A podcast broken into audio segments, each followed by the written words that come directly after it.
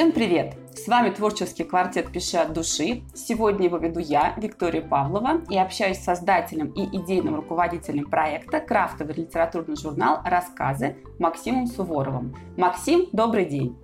Привет! «Пиши от души» — это четыре автора, объединенных страстью писать. Хотим поделиться опытом и лайфхаками. «Пиши от души» — это площадка, где возможно озарение и инсайты. Мы живем творчеством, и благодаря этому мир становится ярче. Хотите также? Присоединяйтесь, мы поможем. Давайте расти и развиваться вместе.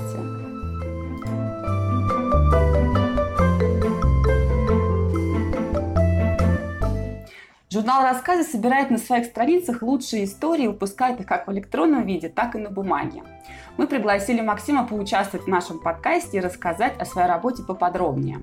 Сразу скажу, меня очень вдохновляет идея вашего журнала в целом, ведь есть такие журналы, как «Полдень», «21 век» и другие, которые тоже принимают рассказы, но они отдают предпочтение именитым авторам с регалиями, грантами и прочее. А у вас такой доступный, близкий, практически уже родной журнал, и вы оцениваете исключительно качество истории, а не количество регалий у автора. Это очень классно, вдохновляет меня неимоверно. Максим, расскажите, пожалуйста, пожалуйста, о журнале побольше. Журнал «Рассказы» — это периодическое издание, в котором публикуются рассказы современных авторов. Каждый выпуск иллюстрирует свой художник. Одна из наших фишек то, что рассказы у нас отбирает не редактор со своим субъективным мнением, а читательская фокус-группа. Это 25-30 человек читают каждый рассказ, они пишут рецензии, и только когда хотя бы 75%, 80% рецензии э, строго положительные, только тогда рассказ проходит в журнал. Очень небольшой процент проходит из тех, что нам присылают, ну, достигают. Сколько? Такого. Сколько? Ну, примерно 5 рассказов на 300-400 присланных. Ничего себе! Вот это да! Строгий отбор. Вот. Но как бы у нас фокус-группа начала работать с седьмого выпуска только, и отзывы читателей с этого момента стали сильно лучше. А до этого кто отбирал рассказы? До этого мы, ну, вот, э, я, Полина, мы отбирали сами, и это, ну, была немножко вкусовщина, конечно, но... Ну, мне кажется, что любой отбор, где выбирает редактор, какой бы опытный он не был, это в любом случае немножко вкусовщина, или с определенного момента начинается кумовство, когда начинают просто тех же самых авторов. Да, ну, получается, вы сами читали вот эти вот 300-400 рассказов. Да, я читаю практически все, что приходит. Э, Ох. Вот у нас Ох. Э, единственное, в чем заключается как раз вот это вот кумовство, так сказать, это то, что если автор у нас уже публиковался, то я иногда могу отправить его рассказ в фокус-группе, не читая его сам. Но все равно как бы 25 человек прочитает рассказ, да, и все равно решение будет от них зависеть. А, то есть и сейчас вы все равно читаете? Сейчас я тоже их читаю, конечно.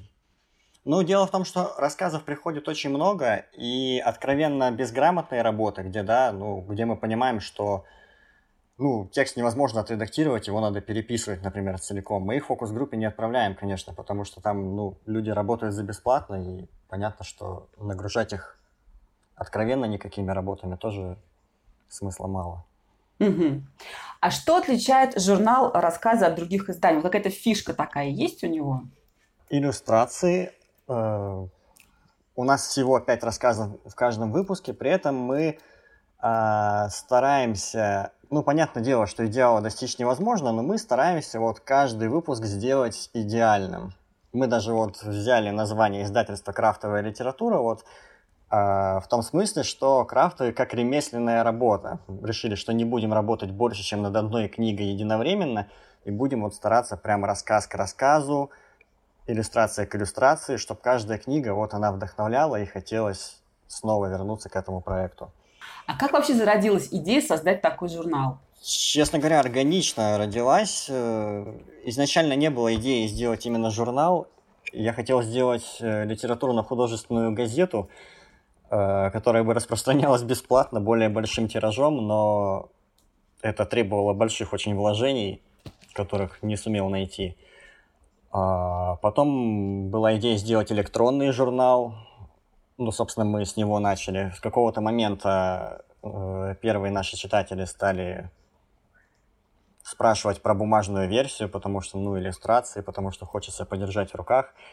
и появилась бумага. Сначала 20 экземпляров, потом 50, потом 100, и постепенно как-то разрослось. То есть спрос на бумагу есть, да? Бумагу тоже спрашивают, покупают? Да, сейчас спрос на бумагу больше, чем на другие форматы, вот, которые у нас есть. Статистику читают издательства, там пишут, что сокращается продажа бумажных изданий, все приходят в электронку, но, тем не менее, вот не всегда, да, это правило работы. А почему не повести, не романы, не стихи, почему именно рассказы? Я начал делать это издание в одиночку и не имел ни малейшего вообще представления об издательском деле, о редакторском деле. И единственная, ну, была установка, которая это то, что хотел заниматься именно художественной литературой. То есть э, интересовали истории, которые могли потенциально дарить эмоции, впечатления широкому кругу читателей.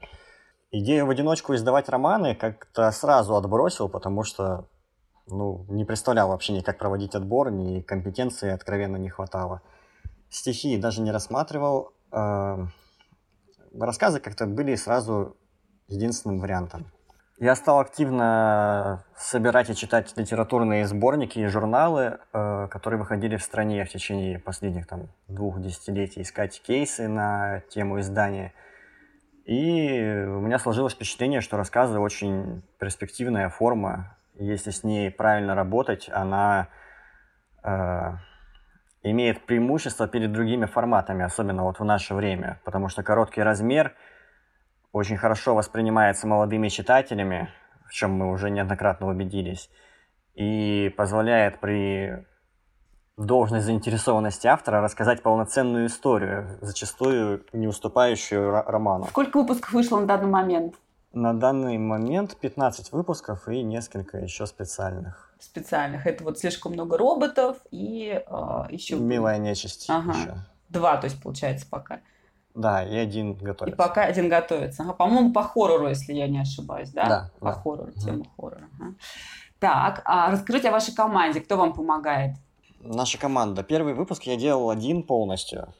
А со второго выпуска присоединилась Дина Рубаненок качестве редактора, и я смог немного выдохнуть, потому что ну, самую ответственную часть, работу с текстом, за нее наконец-то отвечал кто-то компетентный. Э, к слову, я с тех пор успел поработать с десятком редакторов и понимаю, как сильно мне повезло с Диной, потому что, ну, это тихий ужас. Да, некоторые из них считают, что исправить запятые, это и то не везде, это провести литературное редактирование, значит. Mm-hmm. С какого-то момента потом мне стала помогать жена моя, Полина. Она хорошо работает с программами, могла там сверстать открытки, обработать фото, такие э, вот технические моменты. В частности, она вот полностью организовала и выпустила коллекцию нашей атрибутики, вот эти значки, брелки для авторов и читателей на книжную и писательскую тематике вместе с художницами. Угу. А вот вы говорите, что с седьмого выпуска у вас э, начала работать фокус-группа. А фокус-группа, она не одна и та же. То есть это все время разные какие-то люди, да? Не, не одни и те же люди. Ну, сначала мы собрали просто человек 20 желающих, которые... Ну, то есть мы разговариваем с людьми обычно и стараемся брать тех, кто читает все-таки малую прозу, интересуется фантастикой, а не просто кто впервые там случайно заметил это сообщение. Угу. И сначала у нас было, ну, там 20 человек, которые читали. Потом как бы кто-то стал уходить, мы стали снова вешать объявления. Сейчас у нас работает одновременно три фокус-группы по 20 человек. Ну, как-то вот так. Она обновляется периодически, да. Есть несколько человек, которые с самого начала с нами. Еще у вас есть какие-то люди, да, в команде? Да, ну вот на постоянной основе, кто занимается, как бы работает над каждым выпуском, это, в общем-то, все. Но понятно, что над журналом работает гораздо больше людей. То есть у нас есть, э, например, недавно к нам присоединился Алекс Райан, который эм, я о том, что этот дуэт авторов делает, расскажу, наверное, чуть позже, когда буду отвечать на вопросы читателей. Mm-hmm. А, еще недавно совсем присоединилась Александра Свидерская, э, предложила помочь с проведением конкурсов и еще там по продвижению немного. Понятно, что над созданием журнала работают наши потрясающие художники, сотрудники типографии, менеджеры площадок. То есть это большое количество людей. И отдельно пользуясь случаем, скажу спасибо людям, которые вот периодически появляются, помогают нам. Это Роман Арилин, Алекс Тойгер, Светлана Тулина, Андрей Волковский, которые, ну, приходят, помогают нам искать хорошие рассказы с разных мероприятий. Без них было бы все гораздо сложнее. Здорово. А все сразу сложилось? Или вы пробовали разные подходы, меняли концепцию, пересматривали какие-то варианты? Сразу ничего не сложилось. Мы э, до сих пор меняем и пробуем разное. То есть сначала был электронный журнал, потом любительское издание через Ридеро. Сейчас мы самостоятельное издательство, которое сотрудничает с целым кругом типографий, магазинов и интернет-площадок. Формат более-менее журнала устаканился, но большая часть развития и задумок впереди еще. Здорово. Буду с нетерпением ждать ваших задумок и развития.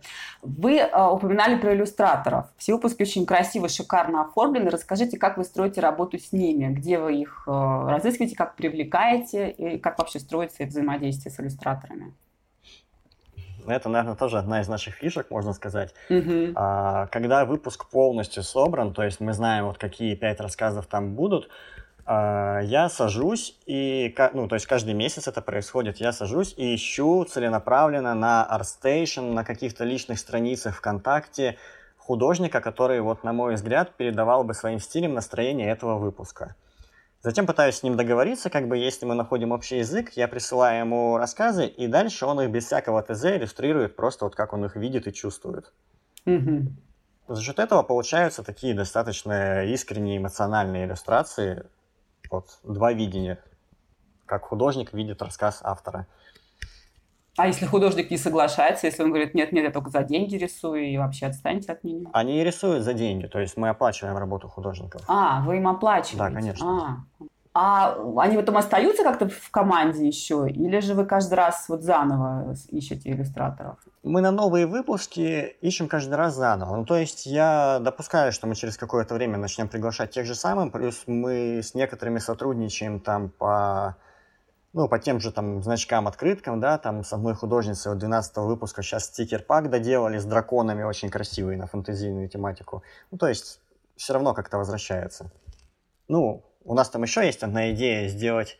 Мы очень хотим сделать выставку работ нашего, наших художников в Москве. А, вот. Я надеюсь, шикарно. что дойдет до реализации. Ага. Ой, шикарно, вообще классно. Вы активно участвуете в книжных ярмарках. А, на что сейчас вообще делаете упор в продвижении? Вот на них, на продвижение электронных версий, на книжных магазинах? На чем лучше делать упор? Мы пока стараемся на все по мере сил ориентироваться, то есть это интернет-продажи и офлайн, и подписка. Ну, понятно, что везде свои сложности, э, но можно точно сказать, что сейчас, вот прямо сейчас, упор делается на печатную версию. Э, электронка, она больше работает как возможность познакомиться с проектом, и если читателю нравится, то как бы сознательно отблагодарить издателя покупкой на сайте. Но вот именно существование изданию сейчас способна обеспечить только печатная версия. Угу. Ну, вы ездили э, недавно буквально на ярмарку э, Волжскую, да, если я э, не, не, не путаю. Да. Расскажите угу. немножко, как там все прошло. Хорошо, то есть э, не скажу, что там было огромное количество людей. Организаторы э, проводили ярмарку впервые.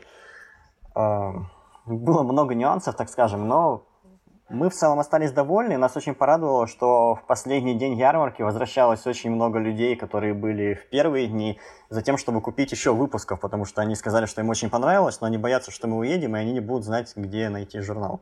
Это очень радостно. Ага. А там э, пользовался спросом э, спецвыпуск, да, слишком много роботов. Э, там, я видела, вы в блоге писали, да, что этот э, журнал раскупили в первую очередь, выпуски вот этого спецвыпуска в первую очередь раскупили. Да, его быстро забрали. Потом допечатывали, довозили или уж все, уже больше не было, кто не успел? Нет, ну, он у нас здесь-то есть, мы просто, ну, взяли с собой ограниченное количество, и он неожиданно первый день пользовался спросом большим. Интересно, почему там э, именно рассказы микропроза, да, вот в этом спецвыпуске? Как, вот интересно, почему так сложилось? Да, именно микропроза. Угу. Но мы его в основном преподносим на, как э, литературу, которую очень круто читать вслух друг другу. А-а-а. Ну, как бы читатели берут, особенно те, кто парами там ходят, да, им очень нравится, они прям хорошие отзывы оставляют.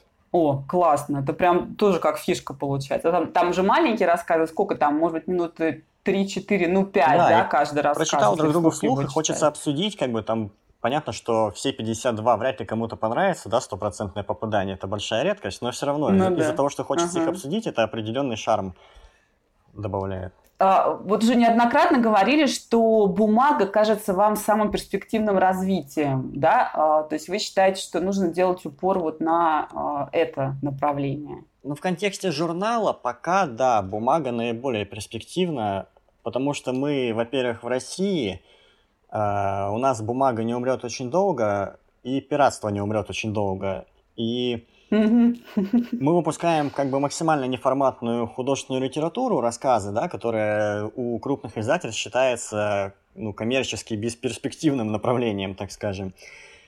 А, и по сути сейчас заняты формированием аудитории вокруг журнала с нуля. В нашем направлении бумажный формат, вот э, журнал, газета, книга, они, как мне кажется, будут развиваться и лидировать. В других как бы форматах все иначе. Понятно, что сериалы сейчас стоит делать в аудио, да, они имеют большой спрос, э, серийную нишевую развлекательную литературу вроде литр-ПГ, там, например, жанров, она в электронном формате лучше заходит. В общем, все зависит от формата и аудитории. Угу. Так, а давайте поговорим о вашей фокус-группе и о том, как вы конкретно отбираете журналы, то есть о, истории. По каким о, конкретным принципам ваша фокус-группа отбирает истории? Вы как-то им это э, транслируете или полностью отдаете на откуп, пусть они там сами решают? Как это процесс этот происходит? Когда мы вот вешаем объявление о том, что мы ищем людей в фокус-группу, да, и люди к нам приходят, мы помимо других вопросов я стараюсь спрашивать, какие рассказы вы вообще хотите читать. Там, да, у нас есть светлые выпуски, есть темные, вы хотите только ужасы там или готовы все брать. В зависимости от этого стараемся распределять рассказы вот, ну, между ними, чтобы это более-менее попадало в круг интересов, ну, когда получается. Затем э, эти люди пишут рецензии, мы потом эти рецензии считываем, анализируем, подсчитываем, сколько положительных, да, сколько сомнений есть, и в зависимости от этого, ну, как бы делаем вывод, проходит рассказ или нет. Понятное дело, что люди по-разному воспринимают информацию, и часто что-то зависит от настроения, чего-то. Иногда бывает, человек пишет, например, в рецензии мне рассказ э, в целом понравился, я бы поставил ему 9 из 10, но читать было скучно. И как бы, ну, да, получается противоречие. С одной стороны, получается, ну как бы э, человек дальше расписывает, читатель, что вот ему понравилось, как написано, ему понравилась концовка, но на протяжении чтения ему было скучно. И, ну, я понимаю, что для нашей э, молодой аудитории вот это скучно, оно будет критично. Так этот э, отзыв, как бы несмотря на то, что человек в принципе его положительно оценивает, я засчитываю как отрицательный. И в этом плане мы всегда округляем в минус. Поэтому пройти сложнее из-за этого набрать высокий балл. А бывает, что один и тот же рассказ присылает совершенно противоположные рецензии, да?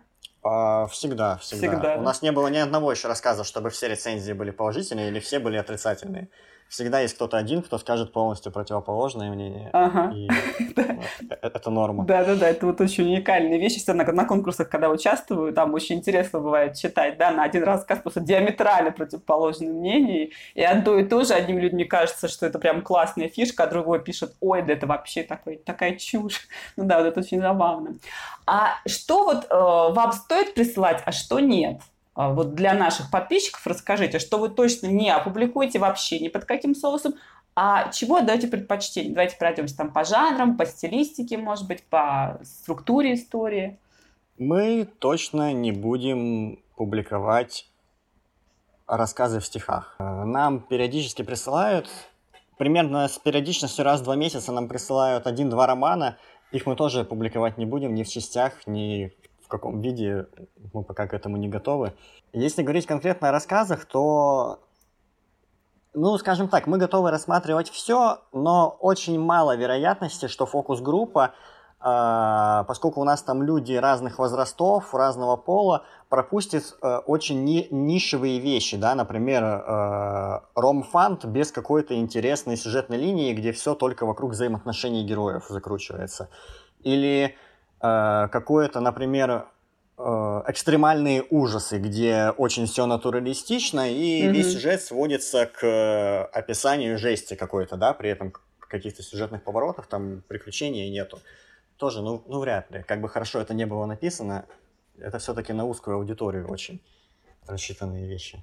Но каких-то прям масштабных ограничений их принципиальных нету. Ну, еще, если вы не принимаете реализм, по-моему, да, прям такой чистый реализм, или все-таки принимаете?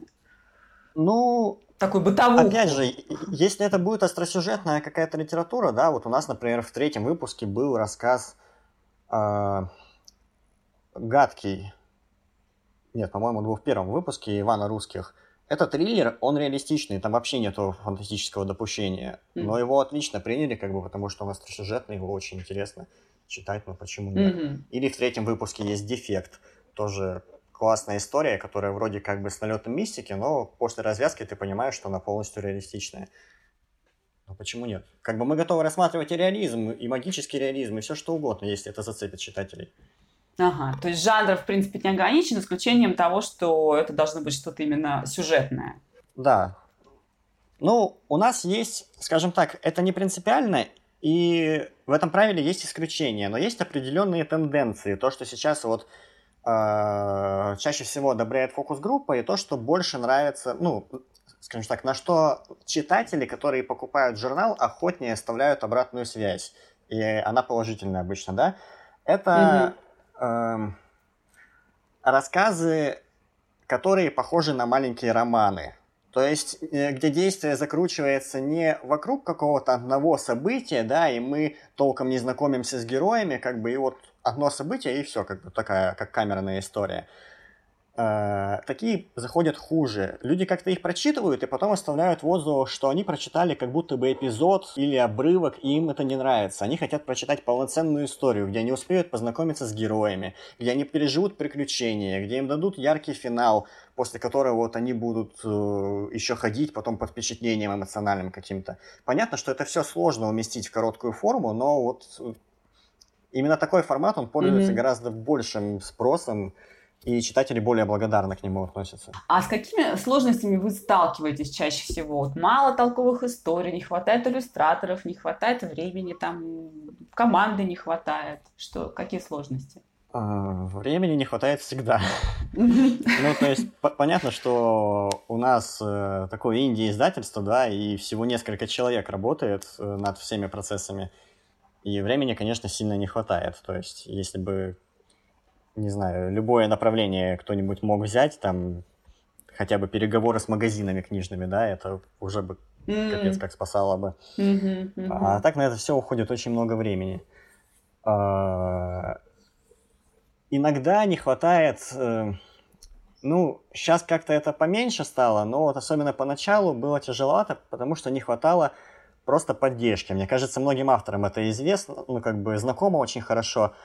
А, я сейчас уже со временем понял, что это проблема всех таких открытых коммерческих проектов, которые, да, не конкурсы проводят для всех, где вы можете всегда участвовать и все бесплатно, а которые делают какой-то коммерческий продукт. Э, очень сложно получить от читателя порой обратную связь, и вот отсутствие этой обратной связи, она иногда немножко, ну, бьет по мотивации, потому что, mm-hmm. ну, начинаешь задаваться вопросами, для кого ты это делаешь, да, когда там у тебя вдруг бывает период, когда три дня нет заказа на журнал, ни на электронную, ни на печатную версию, и ты такой, все.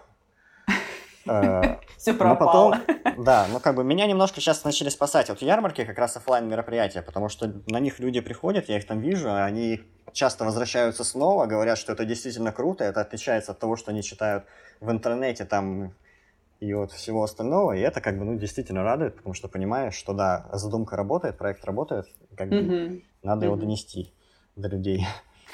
А с книжными магазинами насколько вообще комфортно работать, взаимодействовать? Сколько они идут на вот это взаимодействие? А, прикольный вопрос, кстати. Я хотел написать пост, но подумал, что до конца лета дождусь сейчас, когда уже ну, опыт будет закрытый, да, но расскажу сейчас тоже. Mm-hmm. Работа инди-издателя с книжными магазинами это практически как, ну, как мне кажется, практически как работа автора, начинающего с издателями. То есть ты отправляешь э, какое-то коммерческое предложение, да, давайте сотрудничать, мы готовы вот делать так, так, так-то, так. И половина тебе не отвечает, половина из тех, кто ответили, мягко отказывает под предлогом того, что, знаете, мы вообще-то, у нас независимые магазины, мы только нон-фикшеном э, занимаемся. Ну, это вот эта история про автора, который не узнал, на чем mm. издательство специализируется, да, и вот, ну, mm-hmm. те, те же самые ошибки. Э, потом часть как бы начинает, вступает разговор, там, ну, там, четверть или пятая часть. Вы общаетесь, с кем-то пробуете, не получается, кто-то действительно готов э, сотрудничать, там, рассказывать о журнале и так далее, с ними начинаешь работать. Ну, много тоже таких нюансов. Но... И сейчас сколько у вас вот магазинов, в которых вы представлены, которые согласились взаимодействовать? Я, наверное, затрудняюсь точно сказать, но, по-моему, в шести офлайн магазинов мы представлены. Еще где-то от 40 я жду ответа. С двумя вот мы уже нашли общий язык точно. Я на этой неделе, на следующей... А географически это где? Э, Москва, Питер, Якутск вот скоро получит, Томск, Новосибирск. А, в Новороссийске вот в магазине мы отправляли журналы, но они сказали, что у них не зашло, вроде как сейчас не захотели А-а-а. Ну, то есть понятно, что чтобы продавать такое независимое издание, да, реализовывать, надо быть готовым э, хотя бы с ним познакомиться самому. То есть очень многие независимые книжные, там, они прям с удовольствием, о, новый проект, давайте, мы сами, сами обязательно прочитаем, мы как бы можем рассказать о нем и так далее. То есть мы со своей стороны все делаем для этого. Сейчас вот там закладки бесплатные делаем для томского магазина, чтобы они раздавали. Ну, короче, много всяких таких активностей. Вот. Помимо книжных магазинов, мы еще с чайными, кофейными пытаемся сотрудничать. Тоже как бы с кем-то заходит, с кем-то нет. А, чтобы там на полочку поставить им, да, журналы, вот это имеете в виду? Да, одна чайная вот в Москве так, ну, нормально, в принципе, начала продавать сейчас. Так у них хорошее дополнение к ассортименту получилось с нашими рассказами. Ага. То есть пришел чаек, пьешь, там кофе пьешь и почитываешь, да, получается?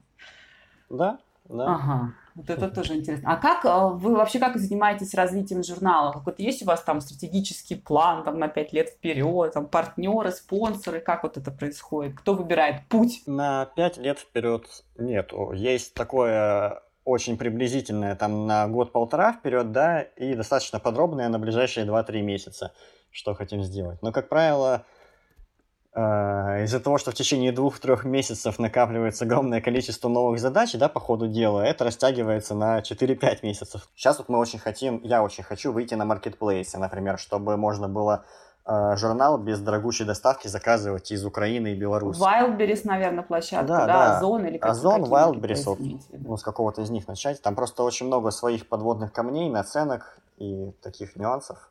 Работа со складами. Mm-hmm.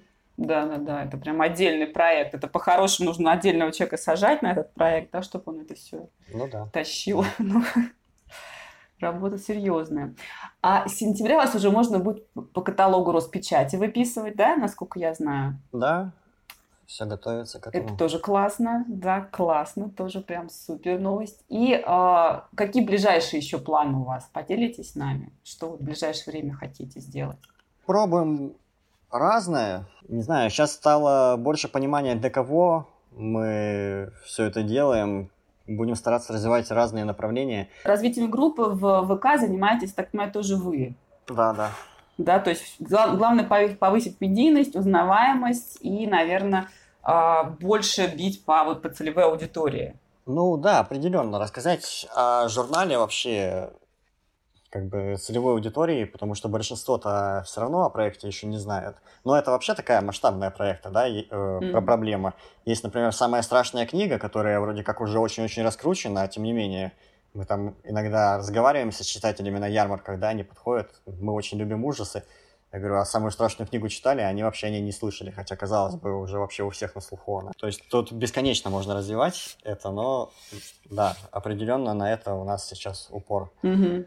Да, понятно. Давайте перейдем к блоку вопросов от подписчиков. У нас достаточно много вопросов от подписчиков, которые заинтересованы тоже в проекте, тоже очень интересен.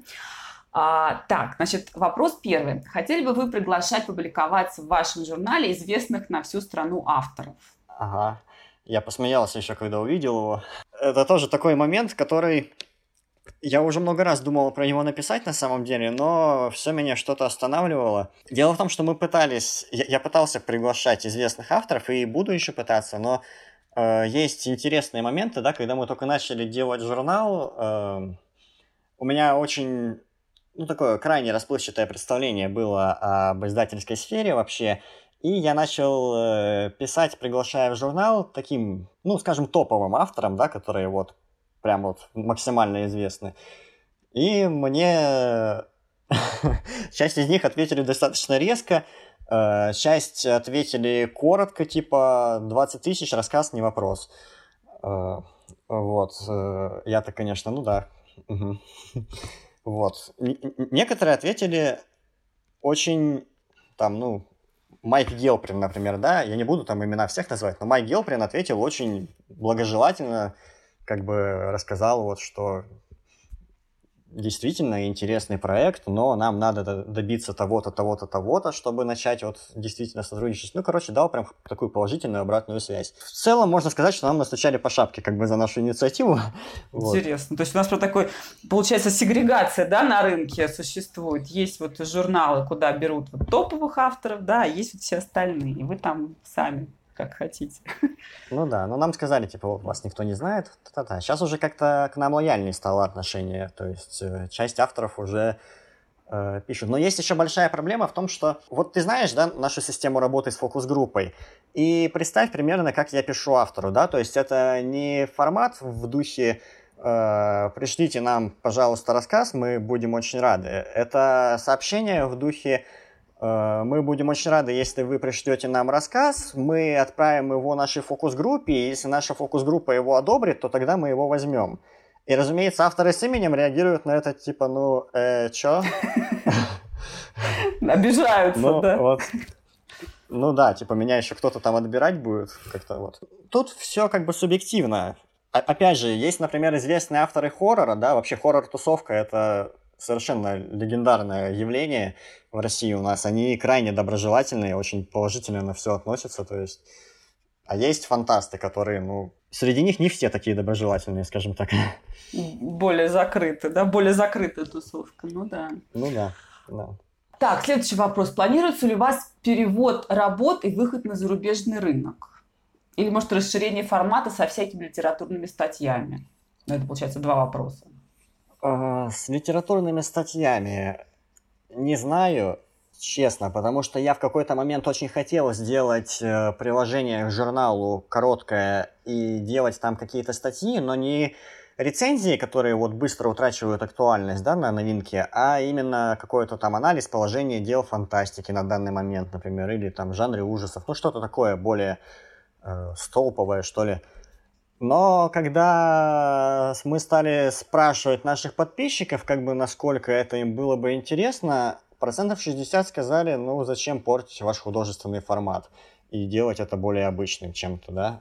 Mm-hmm. И как-то на этом вот пока заглохло. Mm-hmm. Пока это в подвешенном состоянии, вот никуда не двигается насчет статей. Что касается зарубежного рынка, как, по-моему, недавно смотрел семинар с Олегом Новиковым, вроде он сказал, что продвигать э, наши книги на зарубежном рынке это самое неблагодарное, что можно только придумать. У меня есть пара интересных идей на этот счет. Ну, мне знакомые переводчики сказали, что они очень сложные и дороги в реализации, но как бы мы работаем в этом направлении. Пока то, что мы делаем, это э, пробный заход, э, делаем перевод на английский от сборника микропрозы «Слишком много роботов» как раз. Вот Алекс Райан, про которого я говорил, он у нас возглавил как раз это направление, работает сейчас с переводчиками, и вот мы постепенно готовим эту книгу на английском. Скорее всего, она будет ну, mm-hmm. в свободном доступе на английском языке, просто на каких-то форумах распространяться. Для нас mm-hmm. это как пробный заход такой. Может, на Amazon потом? Да, может и на Амазоне тоже. Но порадовало, что нашлись э, переводчики, которым это оказалось интересно. А, Алекс Райан нашел даже литературного редактора – англоговорящего, который конечный перевод, ну, конечную редактуру переводов делает. Ну, короче, должно получиться интересно. А, насколько сложно с точки зрения организации создать а, с нуля свое печатное издание? Сколько времени это заняло? Наверное, правильнее было бы спросить, сколько времени это еще займет. Но не очень просто. Рынок перенасыщен, и находится сейчас в такой ситуации, когда реально гораздо проще сделать издание, а, которое будет существовать за счет средств авторов. А, то есть таких проектов сейчас очень много, да, где издатель берет деньги с автора за публикацию.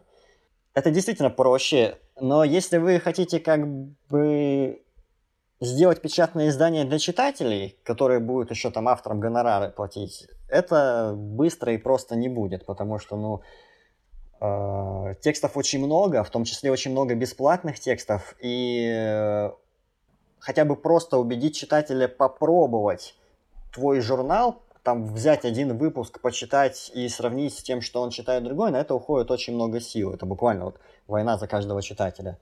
Радует, конечно, что Титаническая работа. Ну да, радует, что вот, говорю, сейчас появилась обратная связь, и что люди к нам стали возвращаться, и мы видим, что ну, действительно интересно. А так, ну, не, не очень просто это дело. Угу. И оно еще длится, сколько, получается, вы уже год этим занимаетесь, да? Ну, полтора уже, можно сказать. Ну как, печатная версия год существует, да. Угу. Конца и края не видно, да.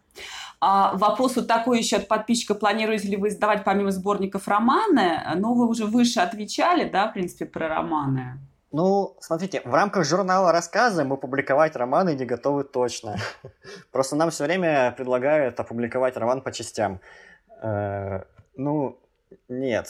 У нас слишком большой процент э, новых читателей на ярмарках. Вот э, везде. Они спрашивают, точно ли это законченные рассказы, да, и не будут ли их заставлять потом там какие-то продолжения покупать. Людям это важно, они прямо вот напряжены, что их будут заставлять потом серию какую-то читать. Сериал, ага, да-да-да. Может, каким-то отдельным проектом дать романы позже, там, не знаю, через какое-то время. Да, я хочу начать рассматривать э, романы. На самом деле очень хочу. Тут опять же все упирается в время. То есть э, я понимаю, что сейчас не могу организовать отбор в формате самотека, например, да, чтобы нам прислали романы, мы их читали, ну, просто некому этим заниматься. Я едва справляюсь с тем, что сейчас вот есть. Есть вариант, э, что мы начнем в ближайшее время рассматривать романы от авторов журнала. То есть авторы, которые опубликовались в журнале, мы готовы рассмотреть их роман на, на, издатель, ну, на издание. Это как бы ограничивает сильно возможность, стимулирует напечатать рассказ да, в журнале.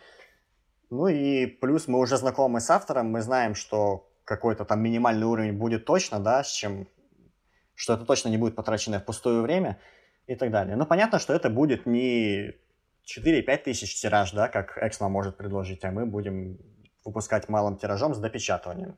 Но в то же время мы маленькое издательство, вы будете вашим, нашим первым там, пятым романом, и мы действительно будем вкладываться в том, чтобы его реализовать и о вас рассказывать. То есть отдача будет максимальная, насколько возможно. Угу. Тоже интересно, да, может получиться. А что вас мотивирует, если все идет наперекосяк? Когда типография косячит, ярмарки переносятся в последнюю минуту, болит голова во время важной встречи или капризный автор выносит мозг? Про а, типографию, кстати, я помню, вы писали пост, когда типография вам там накосячила. Я помню. Странно, наверное, так отвечать, но примерно так же, как вот э, авторов, как мне кажется, мотивируют довольные читатели, те, кому нравится проект, кто возвращается снова, кто оставляет обратную связь. Это, наверное, самая большая мотивация. Угу. То есть главное, чтобы читали и а, оставляли обратную связь. Можно пережить и главную боль, косяки типографии и все прочее. Ну, конечно, проблемы, они везде постоянно сыпятся. То есть, ну, у нас аудитория как бы очень приятно мне было, что она с пониманием отнеслась, да, даже те люди, которые э, подписку оформили на печатное издание, и мы как mm-hmm. бы задержали отправку сильно из-за этого косяка с типографией, пока там разборки шли. Но все очень благожелательно отнеслись, это радует. Так, и последний вопрос от подписчика, очень интересный. Вы когда-нибудь пробовали себя в роли автора? Если да, то где можно почитать? Вижу себя на данный момент в роли скорее благодарного читателя, а, а не автора. Может, когда-нибудь попробую себя в качестве автора, но скажем так, про, э, сам процесс написания текста кажется мне немножко скучноватым. Я, я надеюсь, что меня за это не полетят тапки. Я понимаю, что у всех по-своему, но э, мне на данный вот момент жизни интереснее пытаться что-то продвинуть, организовать, донести, сделать лучше. Э, вот именно организаторская деятельность. Я довольно неусидчивый человек, мне за клавиатурой сидеть больше там полчаса это тяжело. Ага. Ну, э, у вас это получается продвигать журнал, поэтому я думаю, что вы как раз на своем месте находитесь, так что все все хорошо. Надеюсь. Наша встреча подходит к завершению. Спасибо Максиму за приятную беседу. Надеюсь, наши слушатели вдохновились идеей стать автором такого классного журнала. Подписывайтесь на группу «Рассказы ВК и Инстаграм». Достаточно набрать в поисковике крафтовый литературный журнал «Рассказы». И присоединяйтесь к «Пиши от души» во Вконтакте и Инстаграме. Там мы выкладываем полезные статьи для писателей ищем единомышленников. Слушайте наши подкасты на платформах ВК, Apple, Google, Яндекс и Storytel, а также Литмаркет. Пишите от души и до скорых встреч. Пока! Спасибо за приглашение. Пока.